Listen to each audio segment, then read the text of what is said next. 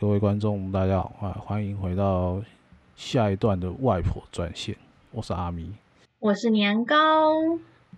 好的，好，那听了上一次的阿呃阿咪分享的芦洲切仔面，今天呢，年糕要来分享美国父亲节。为什么是美国父亲节？因为美国的父亲节就要来了，就是六月十九号，也就是嗯，应该是台湾的明天吧？对，那大家一定会觉得很纳闷，就是父亲节不是应该是八月八号八八节吗？对啊，其实那只有台湾这样。一般来说。很多国家的父亲节都是六月的第三个礼拜天。为什么是六月第三个礼拜天？因为它的它那个呃节日的一部分由来是因为呃母亲节是五月的第二个礼拜天，先有母亲节，后来才有父亲节。对，那嗯还有另外一个节日也是我今天会提的，也是六月十九号，刚好就是是同一天。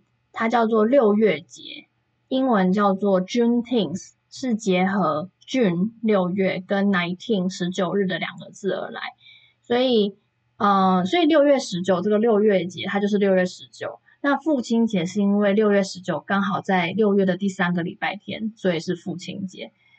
嗯，好，解释一下，没错。所以是，所以是两个不同的节日，嗯，但是今年在同一天吗？还是怎样？对对对，You got it，Yes，You got it。Oh. 感谢你这么精辟的解释，没错。好的。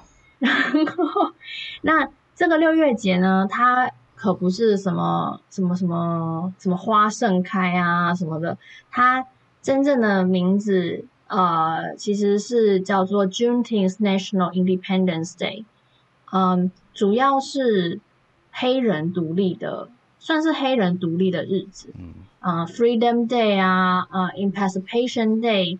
呃，Black Independence Day 都是这个节日的其他名称。好，那呃，我想说，先来说说父亲节好了，因为毕竟父亲节比较，父亲节比较友善一点，然后那个 Juneteenth 会稍微严肃一点，它的由来。所以父亲节呢，其实很多国家。他们就像我说的，都是在六月的第三个星期日，像是阿根廷啊、加拿大啊、智利啊、古巴、捷克、法国、印度、爱尔兰、日本等等，不是说不是说亚洲就是都八月八号，只有台湾是八月八号。然后，嗯，像是也有一些父亲节提前，例如说德国或是瑞士、丹麦，他们的。父亲，丹麦的父亲节就在六月五号，然后奥地利、比利时的父亲节在六月的第二个星期日。那韩国没有父亲节，韩国的节叫双亲节，是五月八号，同时纪念一起庆祝妈妈跟爸爸，对，一起庆祝，很聪明吧？对，然后嗯，所以对，好，那我现在 要来讲。这个父亲节故事的由来，在那个美国的二十世纪初，那时候还只有庆祝母亲节的习惯，并没有人会特别帮父亲庆祝。那在一九零九年的时候，住在美国华盛顿州的一位杜德夫人 （Miss Duke） 在参加教会母亲节的呃活动礼拜后，就心里想说。世界上为什么没有一个类似母亲节的纪念父亲的节日呢？这个缘由是因为杜德夫人她十三岁那一年，其实母亲在生产她的时候就过世了。当时这个这个就是这个家庭还有六名子女，所以杜德夫人的父亲呃威廉史马特就是他。就变成一个人抚养这六个子女，而且他也立志就是不要再找新的老婆。他那时候在呃美国华盛顿州的东部有一个乡间农场，他就父兼母职的培育了这六名儿女，呃长大成人。一八零九，哎不不是一八零九年，怎么跳这么前面？一九零九年。这个史马特先生过世。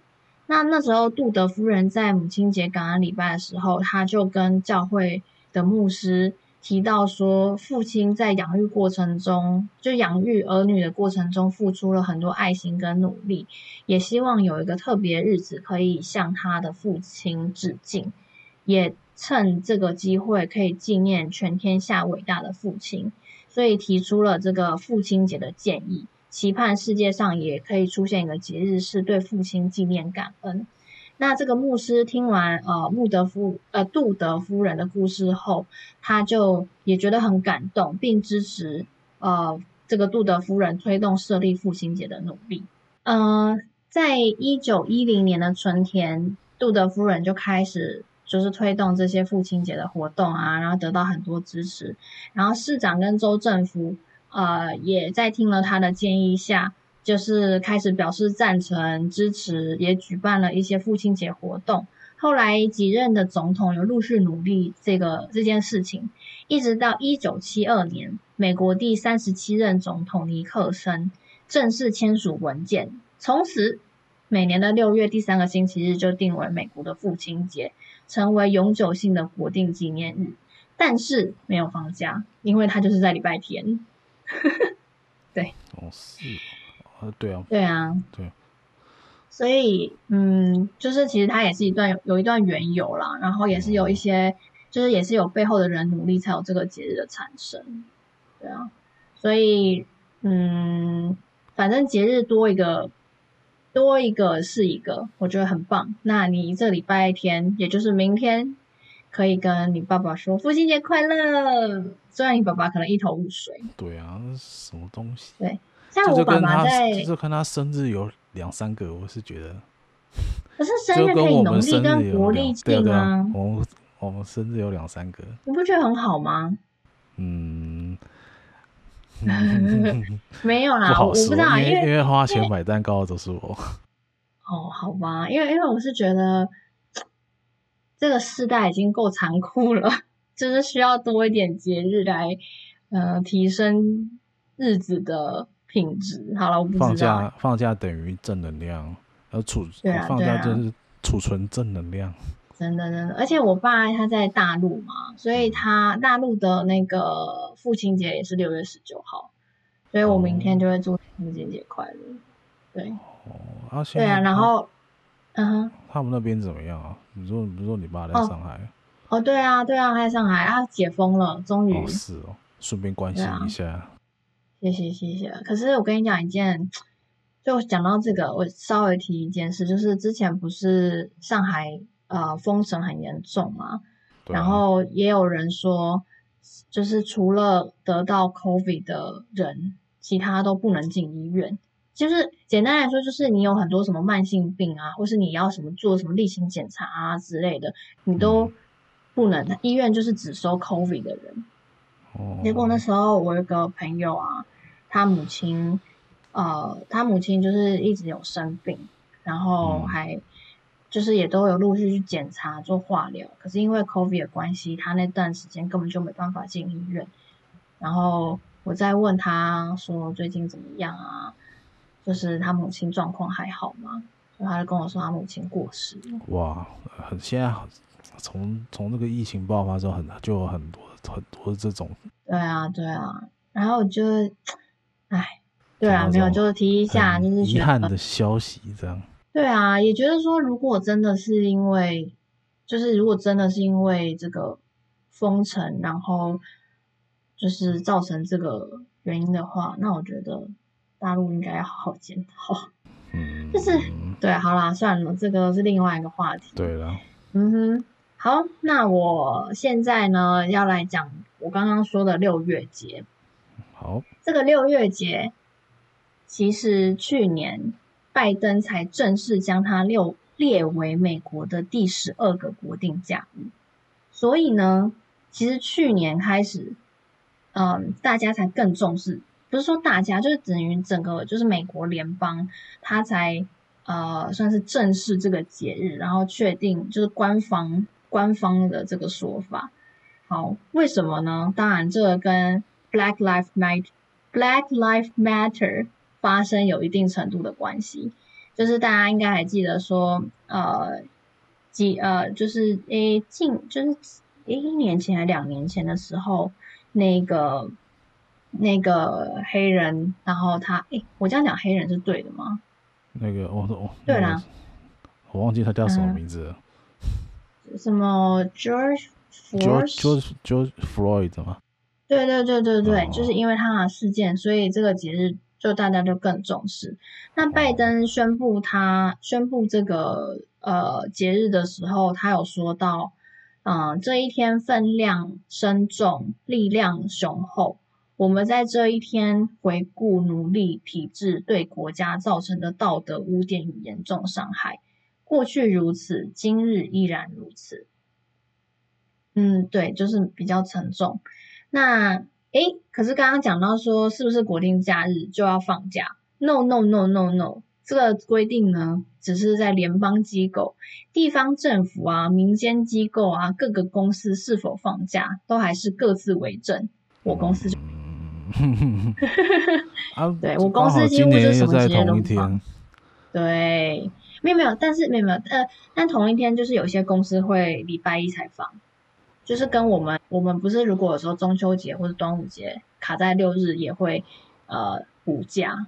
哦，对，对，对啊，可是那个是那个是中央政府那边决定的。哎，这个也是啊，没有，但是你知道没？就是这样，中央政府说是中央政府的事，地方政府管地方政府的事。哦对，这又牵扯到就是他们的那个政治体系。可是有一些人的公司有放啊，就是礼拜一就会放，那、啊、我们是没有。好，那我来说说这个，嗯，血汗啊，真的真的没错。来，啊，对，好，那我来说说这个故事的缘由。其实这个故事就是简单来说，它就是在纪念解放黑人。这个必须要说到啊、呃，美国南北内战的时候。一八六一年到一八六五年的故事，当时北边主张解放黑奴，北边州组织了一个叫北方合众国，叫 United States of America，合合力往南边打。那林肯在一八呃，林肯是属于北边的，林肯在一八六二年九月二十二日宣布了解放奴隶宣言，叫做呃 Emancipation Proclamation。一八六三年生效，当然那时候南边州自然不承认啊，因为南边州就是主要有很多奴隶嘛，那北方就是偏向解放奴隶。那为什么会这样？是因为南边州他们很多就是农业啊，然后或是矿啊等等，都是需要劳力、需要人力去，嗯，就是去支撑这些产业的。所以这为什么说他们非常的需要，嗯。需要人帮忙，我们讲好听一点是需要人帮忙，但其实他们就是在奴隶别奴役别人。那所以当这个解放奴隶宣言宣言生效的时候，南边州当然就不承认。那北边州陆续攻打到南边，一直到一八六五年的六月十九号，嗯、就是联邦政府，也就是北边来的那个少将啊，他葛兰杰。叫做 Golden Granger，他率领的两千多名官兵抵达了最后一个向北方合众国投降的南部州，也就是德州。嗯，对，德州就是那个永远很特别的州。宣读了第三号将军令，也就是呃说，根据美国政府的宣言，所有奴隶获得自由。那这边的宣言就是林肯说的那个解放奴隶宣言。所以说。呃，为什么是六月十九号？因为六月十九号这一天就是最后一个州投降，然后呃，算是部分官方承认说，呃，我接受解放奴隶宣言这样。所以说，那人们就开始庆祝啊，然后各州也开始陆续将这个日子视为假日，一直到去年二零二一年成为国定假日，对。那庆祝活动呢，有很多早期的非裔美国人，他们因为他们其实是禁止使用公共设施庆祝活动，所以他们就开放之后，他们就经常在教堂啊或水边进进行，有包含打棒球、钓鱼、牛仔的表演，还有一些大餐啊、穿着衣服等等。嗯、其实，在各州各地也都有一些有一些纪念公园，他们会呃集资购买土地，然后来庆祝活动，像是 Houston 的解放公园，然后 Austin 也有解放公园等，都因这个事件而建立。那现在有一些传统活动，也有包含宣读解放奴隶宣言宣言。然后还有演唱一些传统歌曲啊，朗读非裔美国作家的作品等等，还有什么，比如说文化讲座、选民登记，因为以前黑人不能投票嘛，那他们这边就有一些讲座是关于可能你可以去投票啊，你可以去游行啊、野餐啊等等，就是各种呃，所以可能在这一天附近，你会看到很多关于黑人的呃庆祝活动。就是我是一直没有什么黑人朋友啦，我因为我其实也是蛮想要了解他们的文化啊，跟他们就是，就因为其实还是有一些刻板印象。对，其实说实在，我还是有一些刻板印象，例如说很会唱 rap 啊，然后篮球打很好啊，等等。呃，所以我是蛮想要真的可以认识黑人朋友，然后篮球打很好，篮球打很 好，应该不是刻板印象吧？因为那个就是人种上的差别，天生的，那个就是人种上的基因上的差别了。就是这样说没错，可是有些人就会解读这个，嗯，不知道。嗯、我其实觉得这真的也是，而且这个话题又很敏感。所以我也不好意思。你说，刻，你说真的刻板印象就是他们喜欢吃炸鸡，那个才叫刻板印象。哦，是哦。对啊。嗯，对，那那个，哎，但我刚刚要讲哦，好，不过讲到就是这个节日啊，我们公司倒是有一个黑人，那、嗯、那时候我提这个。因为我那时候就想说，想要问一下，就是这个节日，我那时候就在查资料嘛，然后我就问一下我同事们说，哎，这个节日怎么样啊什么的。然后那个黑人同事他就说，他觉得这个节日根本就是屎，他用英文就是对屎。那他说，我就说，嘿，我说，对，我就说为什么？他说，因为他觉得这个节日根本就没有办法真的代表呃黑人被解放。所以，那我就说，可是那有其他日子，就是可以代表吗？他说有，但他也说不出来。对，所以我就，所以我也对，对对对，因为他可能我我自己，因为可能我听英文上也有点出入，但是他的意思就是，我觉得他的一部分意思就是说，因为黑人就是你就算有这个解放奴隶宣言，黑人也不是真的就平等。那他有提到说，黑人根本就没有因此而真得到真正的平等。嗯，我可能可以大概懂他的意思，但是我又觉得说，你至少要有一个节日先出来，大家会为这个节日去做努力。而且，呃，过去就是就是就是是错的嘛。那要时间一步一步去推进，然后，因为我觉得这还是要时间啊。不过，我觉得黑人。朋友们可能会觉得不公平吧，所以，嗯，这个就是牵扯到很多事，你懂？嗯，对啊，对啊，对啊，所以，对，所以说，如果大家知道说，哎，有人有美国朋友礼拜一放假，就是因为这个节日，对，嗯哼，对呀，好，讲完这么沉重的，嗯，故事缘由。我今天的诗词呢，会讲比较，嗯，比较比较轻松的。我不知道大家，哎，你有没有听过郁可唯的《知否》这首歌？我传给你，你听了没啊？你这样要怎么讨论呢？没有，我就很少看那种。好啦好啦，主流主流。好，那那你，那你有没有呃听过这首诗啊？就是李清照的，啊啊啊、OK，好，他是今天我要介绍的这个诗词是李清照的《如梦令·昨夜雨疏风骤》，这是一首宋词。那宋词我不晓得大家还记不记得，就是说《如梦令》是呃歌的那个就是词曲的那个名称，所以《如梦令》可能会有很多首。呃，每一首可能是不同诗人做的，所以《如梦令》就是歌的旋律，那《昨夜雨疏风骤》才是真正那个词的名的的名称。好，那我来念一下：昨夜雨疏风骤，浓睡不消残酒。试问卷帘人，却道海棠依旧。知否知否，应是绿肥红瘦。好，我刚刚提到郁可唯，为什么？因为这首词就是可以这么红，然后让大家都听就知道是李清照的词，也知道知否知否，应是绿肥红瘦，是很多原因是因为郁可唯唱了这首歌。对，其实。嗯，这首歌的翻译就是说，昨夜雨虽然下得很稀疏，但是风却一直吹不停。酣睡一夜，仍有余醉未消。所以他就问了一下那个正在卷帘的侍女，说：“诶，外面的情况如何呢？”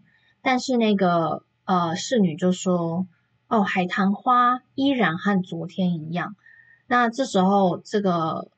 女生就会，就是这个问的女生就说啊，你知道吗？你知道吗？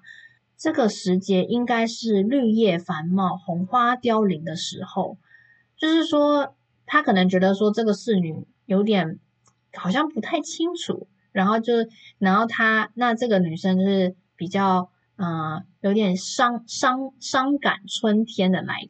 伤伤感春天的到来，因为他就觉得说啊，什么红花都凋零啦，什么有一点，就是有点就是可惜，然后嗯、想要就疼惜这件事情。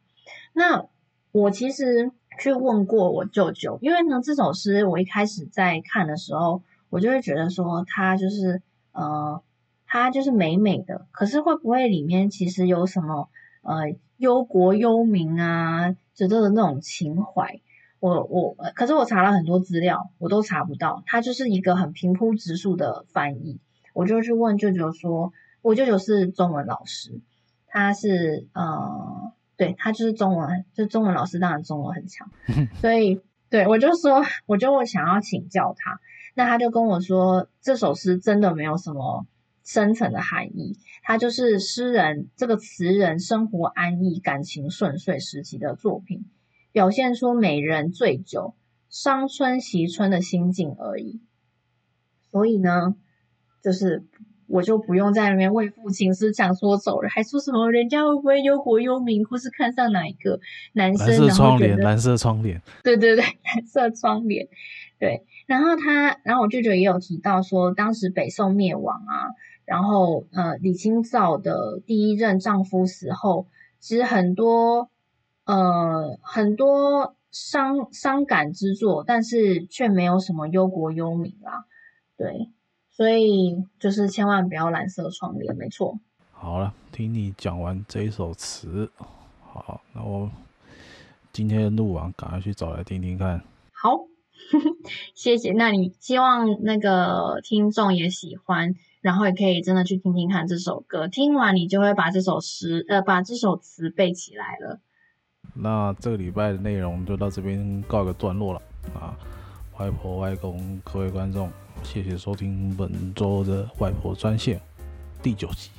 我是阿咪，我是年糕，那我们下次见喽！拜拜，拜拜。